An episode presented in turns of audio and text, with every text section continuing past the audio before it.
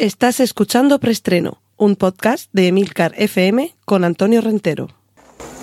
Bien, silencio todo el mundo. Motor. Sonido. Claqueta. Escena 1, toma primera. Acción.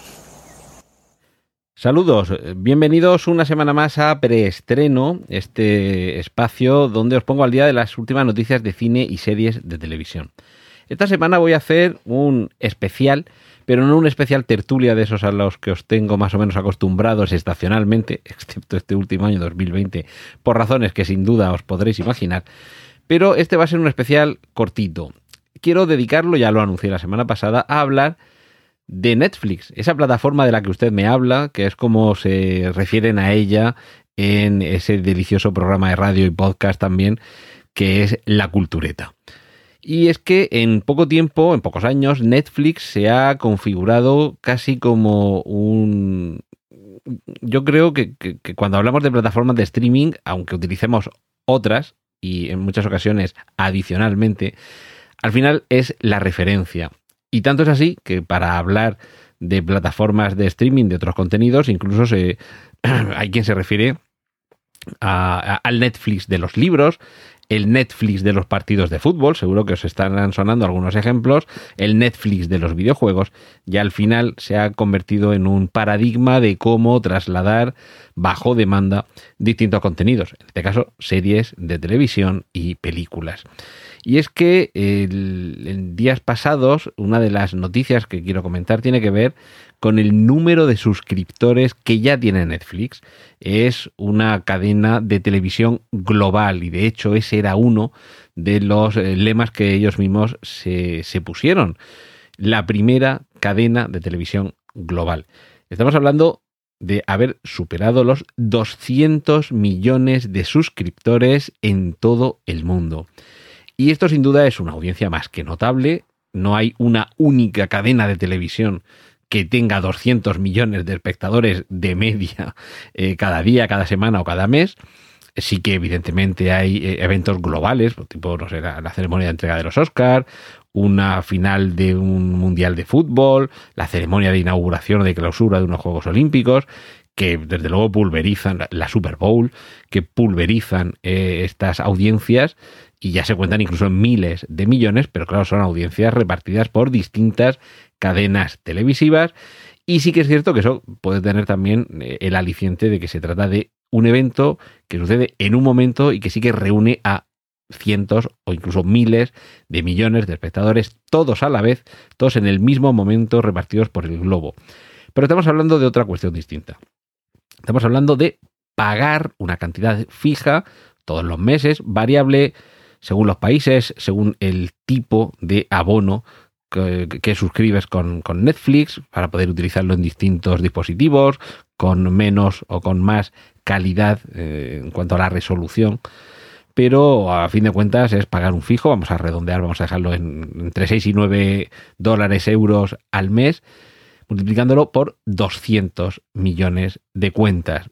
Y esto, evidentemente, quiere decir unos ingresos estables, fijos, esto ayuda mucho a planificar la producción, pero además lo que también hace es, mm, permite eh, un cálculo a futuro, porque ellos evidentemente no nos van a trasladar esos datos, pero en Netflix, la, la empresa que dirige Reed Hastings, sí que tienen muy claro cómo es la curva de demanda, de aceptación, de altas, de bajas, y por supuesto sí que tienen ese dato de qué series, qué, qué películas, en qué momento se están consumiendo. No nos van a dar esos datos de audiencia y si hacen alguna aportación en el sentido es con cuentagotas y de forma muy interesada.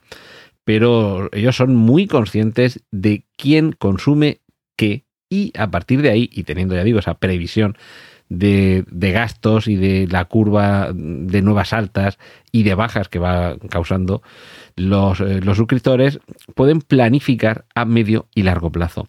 Esto, entre otras cosas, lo que permite es eh, disponer de un fondo de armario que les está facilitando capear seguramente el año más complicado de la vida de todos los que ahora mismo estamos eh, sobre el planeta.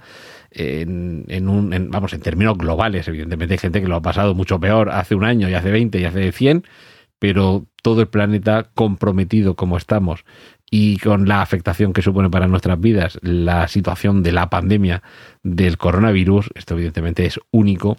Y es algo que a unos actores les afecta en distintos sectores de negocios de una u otra forma.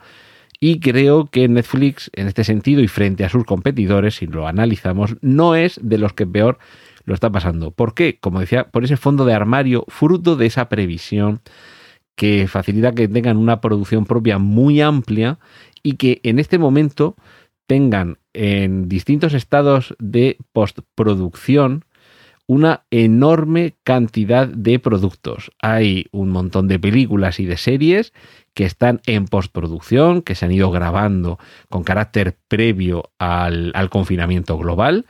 Y ya sabéis que en el cine se trabaja de esta forma, las cosas no se hacen de un día para otro ni de un mes para otro. Y lo que se estrena hoy, en la última semana de enero de 2021, es muy posible que se le diera el último golpe de manivela, si me permitéis, si me permitís el viejunismo, quizá incluso antes del verano del año pasado.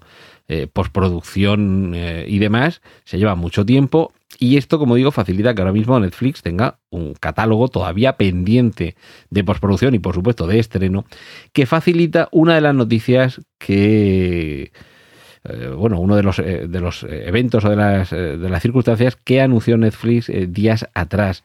Y es que durante todo el año 2021, y solamente circunscribiéndonos a películas, vamos a dejar temporalmente fuera las series de televisión, Netflix va a estrenar 70 películas originales. 70. 70 es un 7 y un 0. Y esto quiere decir que cada semana vamos a tener más de una película nueva. Habrá alguna semana en la que a lo mejor no haya ninguna y otra en la que haya dos o tres. Evidentemente, el calendario primará y esto seguramente en función de cuando sean las vacaciones y demás y de otros lanzamientos, Netflix va a configurar el reparto de toda esa enorme cantidad de producciones. Pero que si estas 70 películas, insisto, porque me parece una cifra brutal, si estas 70 películas nuevas durante 2021 de Netflix mm, quizás no nos hacemos a la idea de lo que significa, vamos a ver qué es lo que sucede con su principal competidor, que es Disney Plus. Disney Plus tiene todo el catálogo de Disney, todo el catálogo de Pixar, todo el catálogo de Lucasfilm, lo que incluye Star Wars, todo el catálogo de Marvel, y estos son muchas producciones, sobre todo si recordáis hace unas semanas cuando estuvimos hablando del calendario de nuevas producciones dentro de Star Wars y, bueno, de Lucasfilm, porque había también algún otro contenido que tenía que ver con esa otra parte, más allá de la guerra de las galaxias y compañía. Pues bien, todas esas 70 películas de Netflix se comen las alrededor de 20 que tiene Disney Plus. Y quiero recordaros que en este momento en el que los cines están cerrados, por desgracia, Disney se está quedando sin uno de sus mayores alicientes, que es un dominio casi monopolístico de la pantalla y del calendario de estrenos. Rara es la semana, desde luego raro es el mes, en que no hay un, o que no había, un estreno estrella de la factoría Disney, que como digo, engloba Disney como tal, Pixar, Star Wars, Marvel, ¿vale? De 70 de Netflix a los 20 de Disney Plus. Como veis, la comparación es brutal y si Disney es el gran de los grandes dentro del mundo del cine, eh, entendiéndolo como salas de exhibición cinematográfica, a las que por desgracia llevamos casi un año sin poder acudir con la regularidad a la que estábamos acostumbrados, todo eso se está desmoronando en manos de este titán que es Netflix. Bueno, y ahora tenemos que hacer un poco la, la justificación. Cantidad contra calidad. Aquí sí que creo que tampoco hay rival, pero quizá a la inversa. Porque sí que es verdad que Netflix apabulla con esa cantidad de estrenos. Pero cuando uno empieza a repasar el, el, calendario, tengo aquí delante un listado de esos 70 estrenos de películas para el año 2021 y mm, me voy a ir a los que ya hemos visto ahora en enero. Fragmentos de una mujer, Zona de riesgo, Tigre Blanco, Penguin Bloom, está con, Naomi Watts, Finding Ohana, La Excavación, con Kerry Mulligan y Ralph Fiennes. Este se estrena el 29 de enero, todavía no hemos podido verlo.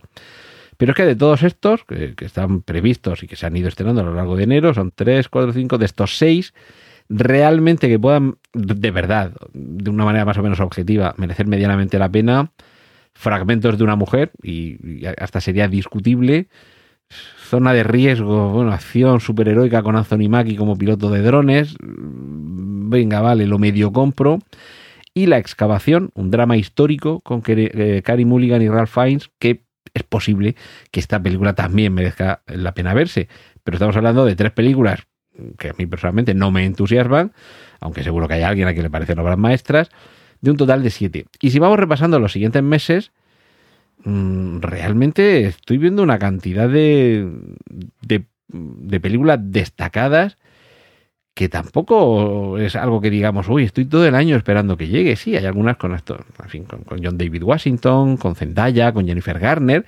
actores, vamos a ser uh, serios, un poco, no de primera fila, si acaso de la segunda fila de la primera, pero que tampoco estamos esperando todo el año el nuevo trabajo de estos actores o de algunos eh, de algunos directores, es decir, que, que, tampoco son unos títulos de estos que, que, te supongan una no sé, pues un compás de espera durante todo el año, deseando a ver si la estrenan ya. No, no estamos, no estamos en eso. Mientras que por contra, esto en Disney sucedería justo lo contrario. ¿Quién no estará esperando la siguiente que hagan de Star Wars? ¿Quién no estará esperando la siguiente que hagan del universo cinematográfico Marvel? La antelación, la anticipación, el elenco. Bueno, la, siguiente de Pixar. Han estrenado Soul eh, por primera vez, no en cines, sino en la plataforma Disney Plus. Y Soul ha sido uno de los grandes estrenos. Sí que es verdad que haciendo muchísimo menos ruido que si se hubiera estrenado en cine. Entonces, sí que es cierto que ahí, ya digo, pues eso, hasta 70 títulos de películas que nos espera a lo largo de 2021 de la mano de Netflix y seguramente que de esos 70 muchísimos las disfrutaremos y yo no dudo de que sean películas con las que se pase un, un buen rato pero no son esas películas que estamos meses anticipando, deseando que lleguen. Y yo mientras os, estoy comentando esto, estoy pasando eh, durante el listado este y no hay ninguna que me salte así de, uy, esta qué ganas tengo. Ay, claro, esta es verdad que nos dijeron. Pues, pues muy poquitas, ¿eh? Muy poquitas de estas 70. Y sí que es cierto que en la mayoría de ellas, pues hay algún actor, algún director, pues la nueva de Paolo Sorrentino que nos llegará, no tengo por aquí el mes, no, vale, esto ya es un listado genérico sin, sin los meses, y, y vale, pues sí, sí, va, Sorrentino es un gran director, Van Damme, nunca fallas con él, una nueva película con Benedict Cumberbatch, eh, en fin, sí, vale, que hay de todo, pero realmente de esas 70, ya os digo yo, que cuando os pongáis a ver el listado, pues una, dos o tres diréis, ay hombre, claro, sí, esta, qué ganas. Y ya está. Las otras 60 y muchísimas, pues es posible que alguien las vea un poquito por, ay, bueno, vamos a ver esta de qué va. Pero así sin, sin emoción. Entonces, esa sería quizá la gran diferencia que habría que hacer entre esos 70 estrenos de Netflix y los a lo mejor 20 estrenos que tiene preparados Disney para 2021, de los cuales quizá la mitad los estemos esperando con mucha ansia. Así que eh, yo pondría un poquito, eh, bajaría un poquito los humos en todo cuanto nos tiene que ofrecer Netflix. Y, y, sin querer desmerecer, creo que sigue siendo un, una de las plataformas de streaming de referencia, pero sí que es cierto que tampoco lo están produciendo a lo loco. Quiero decir, de todo esto que a mí personalmente puede no estar entusiasmándome, ellos son conscientes de que al manejar el algoritmo que controla qué es lo que está viendo los espectadores, saben qué es lo que le gusta a los espectadores. Así que si les ha gustado esta película, esta, esta y esta, vamos a ver si producimos, porque esto es todo contenido original o prácticamente todo contenido original de Netflix, vamos a ver si producimos un trabajo, una serie, una película que se parece a esto que ya sabemos que está teniendo éxito. Es así de complicado, pero también es así de sencillo. Y fijaos, y, con esto ya voy terminando, porque creo que me estoy enrollando bastante esta semana y no os estoy contando ninguna noticia como suele ser habitual, pero fijaos si tiene Netflix controlado qué es lo que le gusta a su público, que han permitido un nuevo medio de disfrutar de ese contenido, que es el modo solo audio. Nos puede parecer un contrasentido escuchar películas y series en lugar de verlas. Pero existe, se lo ha sacado Netflix de la manga, seguramente porque se habrá dado cuenta de que hay una demanda para ese tipo de servicio. Y seguro que muchos os estáis echando, los que no utilicéis esta modalidad de escuchar y no ver películas y series, os estaréis echando las manos a la cabeza diciendo, pero, pero esto no tiene ningún sentido, las películas hay que verlas. Eh, sí, en ocasiones no puedes y, quieres seguir enterándote. Yo creo que esto más bien quizá para algunas series en las que es más importante el diálogo quizá que lo que se vea, pero tiene una fundamentación esencial y es el ahorro en el consumo de datos. Si solo mm, tienes que descargar en streaming el audio y no el vídeo, hay un montón de datos que no tienes que descargarte, que no los vas a utilizar porque por las circunstancias que sean no estás viendo, solo estás escuchando y no te fundes el plan de datos o en caso de tener una, una cobertura muy deficiente de wifi, eh, puedes disfrutar sin cortes. Entonces, fijaos y están atentos a qué es lo que le gusta a su público, que son capaces de sacar este, este modo de reproducción. Así que quizá Netflix lo que está haciendo con tanta producción es eso, tratar de darle al público lo que gusta, aunque a lo mejor lo que gusta no es algo que entusiasma a mucha gente. Aquí estaremos en esa eh, curva de Laffer, esa campana de Gauss, en la que hay un extremo, vamos a decirlo así, de series y películas de altísima calidad, de un 20%, por ejemplo. Al otro lado tenemos otro 20% de películas y series directamente malas, pero hay gente que las ve, pero que una calidad más que ramplona. Y en medio podemos tener a lo mejor un 60% de películas y series que, bueno, pues mal no están, tampoco están geniales. Si fuera una cadena de televisión, que esta es otra, ahora os lo comento brevemente, te quedarías sentado viéndolo, porque desconectas un poco y eh, es un poquito de drama, un poquito de terror, un poquito de ciencia ficción, un poquito de thriller policiaco, y vale, no te quieres complicar demasiado la cabeza y, lo dejas. Y esto engloba, eh, entroncaría, perdón, con lo último que quería comentaros sobre Netflix, y es la televisión de Netflix. Empecé hablando de la televisión global y eso es lo que quieren tener, un modo de reproducción aleatorio, porque y esto seguro que también habéis visto la noticia y seguro que lo habéis experimentado muchos, es ese pasatiempo llamado decidir qué veo esta noche en Netflix.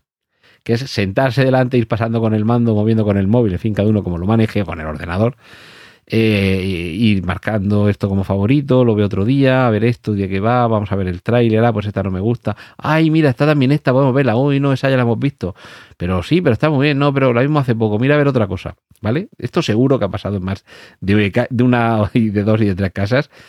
Y Netflix quiere también evitar eso. ¿Cómo? Con un modo de reproducción aleatoria. De manera que tú te conectas a Netflix, entras en el modo de reproducción aleatoria y empiezas a ver, me imagino que funcionará así, no empezarás a mitad de serie o de programa, pero comienza lo que sea, una serie, una película, un documental, y tú decides verlo y para adelante. Y es posible que tenga también un modo de, avance rápido, que lleves un rato y ya, pues esto no me convence. Le des a, avanzar y comience la reproducción aleatoria completamente de otra serie, de otra película, de otro documental. Y todo esto, como os decía, gracias a los ingresos proporcionados por esa cantidad ya ingente de suscriptores. En el año 2013, cuando comienza a operar Netflix, tenían 2.400 millones de dólares procedentes de sus suscriptores. 2.400 millones de dólares. Eso es mucho dinero. Pero en 2020 han cerrado el año con 17.300 millones de dólares.